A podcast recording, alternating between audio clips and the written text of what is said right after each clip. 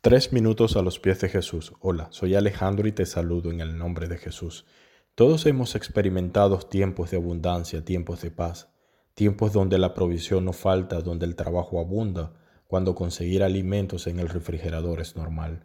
Muchas veces nos acostumbramos a tener en abundancia, nos creemos que la fuente de todas estas provisiones son eternas, que el empleo es eterno o que el amor que recibimos de nuestras parejas es eterno o aún creemos que la salud es eterna. Despertamos todos los días esperando continuar recibiendo esta provisión, pero ¿qué pasa cuando amanecemos y vemos que algo ya no está? Que algo ha desaparecido y quizás para nunca más volver. Hay un par de versículos que nos cuentan sobre esto y están en el libro de Salmo capítulo 4 verso del 7 al 8. Tú diste alegrías a mi corazón, mayor que la de ellos cuando abundaba su grano y su mosto. En paz me acostaré y asimismo dormiré, porque solo tú, Jehová, me haces vivir confiado. El grano y el mosto representan la provisión. Esta provisión la podemos recibir en distintas fuentes. Y mientras esta fluye, no sentimos saciados.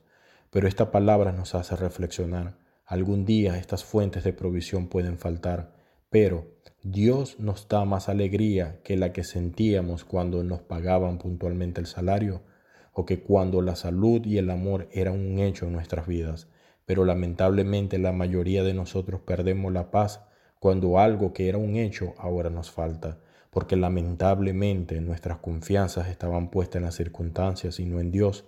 Ahora bien, si estas repentinas carencias no te permiten acostarte en paz ni aún dormir placenteramente, es porque definitivamente no estás confiando en Dios y nunca tuviste en Él la confianza y ahora que te falta algo, el mundo se te viene abajo.